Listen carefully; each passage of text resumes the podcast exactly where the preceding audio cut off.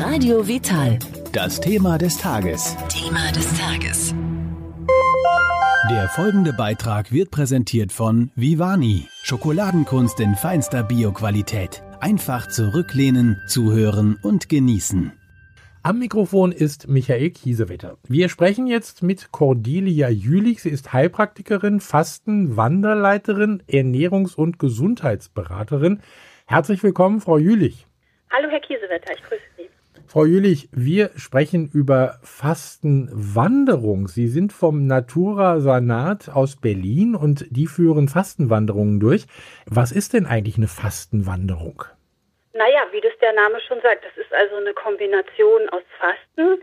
Bei uns ähm, bei Natura Sanat bieten wir das Fasten nach Buchinger an, also mit frisch gepressten Säften und Gemüsebouillon am Abend und dem Wandern. Das heißt, so drei bis vier Stunden in schöner Natur durch schöne Landschaften streifen, viel Sauerstoff zu sich nehmen, den Stoffwechsel anregen und einfach draußen sein mit Ist das- Gleichgesinnten. Ja. Ist das nicht ein bisschen anstrengend, wenn ich sowieso schon gerade am Fasten bin?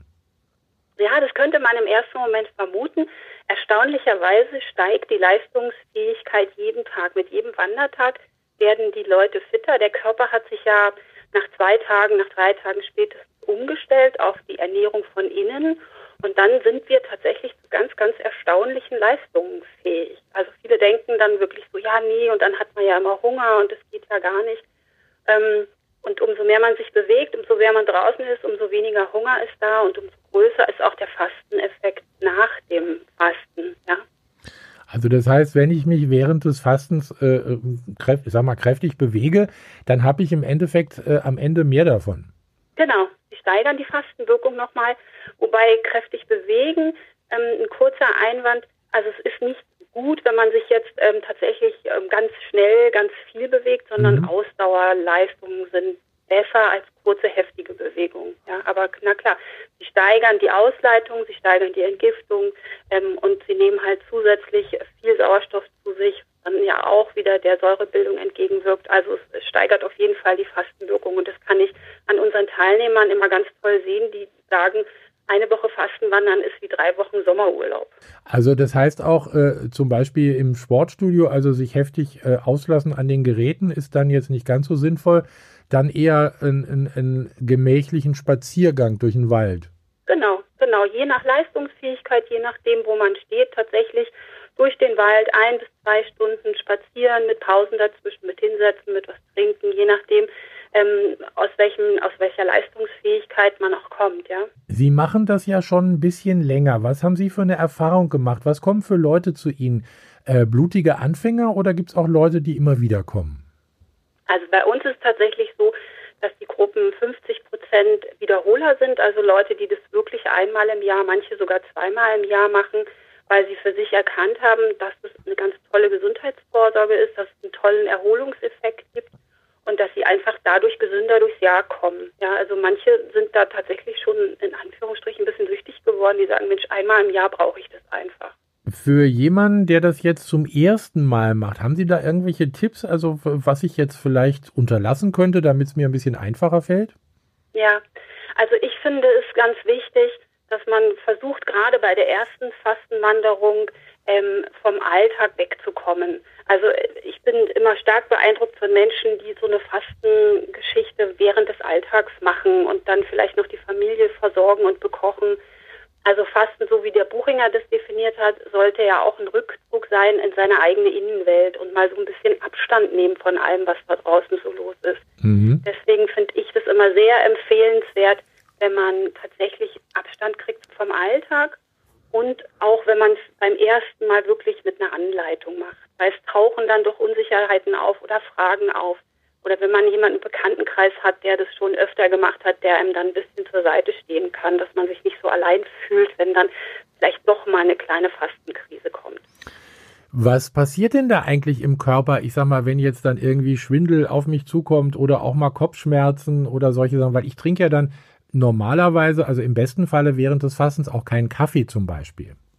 Das ist natürlich empfehlenswert, dass man von all diesen Genussgiften mal wegkommt und mal ohne die auskommt. Ähm, Kaffee macht tatsächlich sehr häufig Kopfschmerzen, gerade in den ersten zwei bis drei Tagen. Deswegen empfehlen wir unseren Fastenden immer schon vor der Fastenzeit ähm, den Kaffee langsam auszuschleichen, weil das ist wirklich eine sehr, sehr unangenehme Begleiterscheinung, gerade in den ersten zwei, drei Tagen, wo einige sich dann mit Kopfschmerzen quälen. Und interessant ist es ganz oft so, dass die Leute sagen, Mensch, ich trinke doch nur eine Tasse am Tag. Mhm. Trotzdem haben die dann die ersten zwei, drei Tage Kopfschmerzen. Also generell kommen diese Fastenbeschwerden durch die Umstellung. Ja, der Körper muss sich ja von äußerer Ernährung auf innere Ernährung umstellen. Und je nachdem, wie oft ich schon gefastet habe und auch wie meine Lebens- und Ernährungssituation ist, geht es bei dem einen leichter und bei dem anderen halt ein bisschen schwerer. Da ruckelt es einfach ein bisschen. Aber ähm, grundsätzlich kann man sagen, Fastenkrisen sind Heilkrisen. Also die zeigen auch immer an, dass sich im Körper was tut. Da gibt es natürlich so kleine Tricks und ähm, Kniffe, wie man dann über solche hinwegkommt. Sie wandern ja jetzt nicht nur in Berlin, sondern Sie bieten ja diese äh, Fastenwanderungen auch an. Ich habe, glaube ich, gesehen auf Ihrer Webseite, Sylt war, glaube ich, auch im Programm. Genau. Also wir haben ähm, verschiedene Standorte. Also in mhm. Berlin tatsächlich bieten wir das gar nicht an, weil wir eben wirklich die Natur suchen. Okay. Und da sind wir also, aber sehr in der Nähe von Berlin, nämlich ähm, in der Nähe von diesem ganz schönen Kloster in der Schorfheide, Kloster Korin. Ja. Dann haben wir einen Standort in der sächsischen Schweiz, ähm, einen auf Sylt und auch einen auf Mallorca. Das sind im Augenblick unsere Standorte, wo wir eben in Gruppen das Fastenwandern anbieten. Wie ist es eigentlich jetzt im Moment während der Corona-Zeit? Äh, sind Sie da sozusagen auch zwangsstillgelegt? Genau so ist es. Ich bin zwangsstillgelegt. Schönes Wort. Genau, augenblicklich können die Fastenwanderungen nicht stattfinden, weil die Hotels ja keine ähm, Gäste aufnehmen dürfen zu touristischen Zwecken und da fallen wir leider drunter. Auch wenn unsere Veranstaltungen als Bildungsurlaub anerkannt sind, ist es eben doch ähm, eine touristische Veranstaltung und ich habe jetzt für meine Teilnehmer, die also gesagt haben, Mensch, ich habe Urlaub und ich habe mich schon darauf eingestellt und ich wollte unbedingt vor Weihnachten nochmal fasten, ähm, auch ein Online-Programm ins Leben gerufen, wo ich die Leute versuche, so gut es geht, online zu betreuen und ihnen die Fastenzeit zu ermöglichen. Das mit dem Bildungsurlaub, das ist auch eine spannende Geschichte. Wie funktioniert das?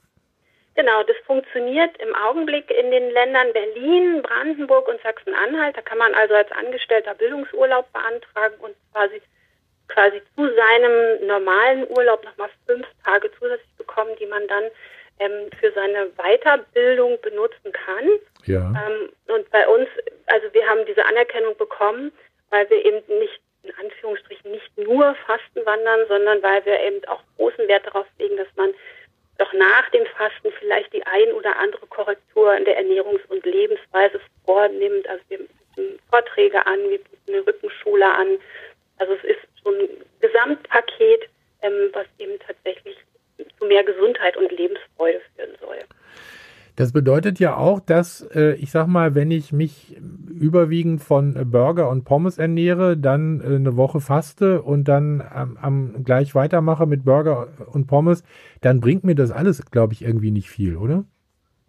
Naja, ganz so viel wird es nicht bringen. Also bringen tut Fasten grundsätzlich immer was, mhm. aber Fasten sollte eigentlich, und es ist auch im Sinne von dem Buchinger gewesen, sollte eigentlich immer schon etwas nach sich ziehen in Richtung von, ich ernähre mich gesünder, ich bewege mich mehr, ich achte halt auf bestimmte Dinge ein bisschen mehr nach dem Fasten. Ja. Also es wäre einfach schade um die Wirkung des Fastens, wenn man danach gleich wieder zu Burger und Pommes ähm, zurückkehrt, was nicht bedeutet, dass man nicht mal Burger und Pommes essen kann. Ja, ja. aber ähm, da einfach ein bisschen drüber zu schauen und ein bisschen Maß in seine Ernährungsgewohnheiten zu bringen, das macht schon Sinn, weil es ja eine ganzheitliche Vorsorge ist, weil man ja wirklich echte Gesundheitsprophylaxe betreibt. Wir haben ja jetzt auch schon häufiger gehört in unserer Serie über das Saftfasten, also wie gesund das Fasten an für sich ist und äh, äh, dass man das also durchaus öfter auch im Jahr machen kann. Was empfehlen Sie da? Äh, einmal, zweimal, dreimal? Also ich persönlich faste meistens zweimal im Jahr, einmal im Frühjahr, einmal im Herbst. Ja. Ähm, einmal genügt. Es hängt immer so ein bisschen ähm, von der Ernährungssituation zwischen diesen Fastenperioden ab. Wenn Sie sich tatsächlich sehr, sehr gesund ernähren, dann genügt wahrscheinlich einmal, vielleicht sogar alle zwei Jahre. Ähm, ich habe aber auch Leute bei mir, die sagen, naja, dazwischen habe ich dann doch wieder geschlampert, deswegen bin ich jetzt schon wieder da. Und die machen das dann zweimal im Jahr, um da mhm. wieder ein bisschen eine Korrektur reinzubringen. Ja.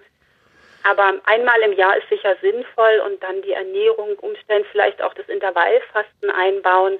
hm, dann hat man schon einen guten, ein gutes Plus auf seinem Gesundheitskonto. Also das wäre dann sozusagen äh, das Optimum, wenn ich nach dieser äh, Fastenwanderung vielleicht dann mit Intervallfasten weitermache. Das ist ja dann nicht mehr, ich sag mal, nicht mehr ganz so schlimm wie äh, gar nichts essen, sondern äh, da geht's ja nur um einen bestimmten Zeitraum. Also innerhalb von so und so vielen Stunden am Tag darf ich dann essen und den Rest halt eben nicht. Das ist tatsächlich das, wozu ich äh, meine, meine Teilnehmer immer versuche zu motivieren, zu sagen, guckt mal jetzt nach dem Fasten, ihr habt euren Körper jetzt so schön gereinigt, ihr habt eure Zellen gereinigt, ihr habt die Gelegenheit denen gegeben, sich zu regenerieren. Versucht doch jetzt das Intervallfasten in irgendeiner Art und Weise in euer Leben einzubauen. Euer Magen hat sich auch verkleinert.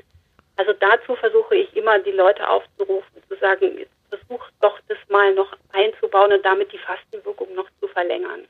Das war jetzt auch ein gutes Schlusswort. Cordelia Jülich, im Moment leider keine Fastenwanderungen, aber Sie bieten Online-Kurse an, das Ganze unter naturasanat.de, da findet man Ihre Webseite.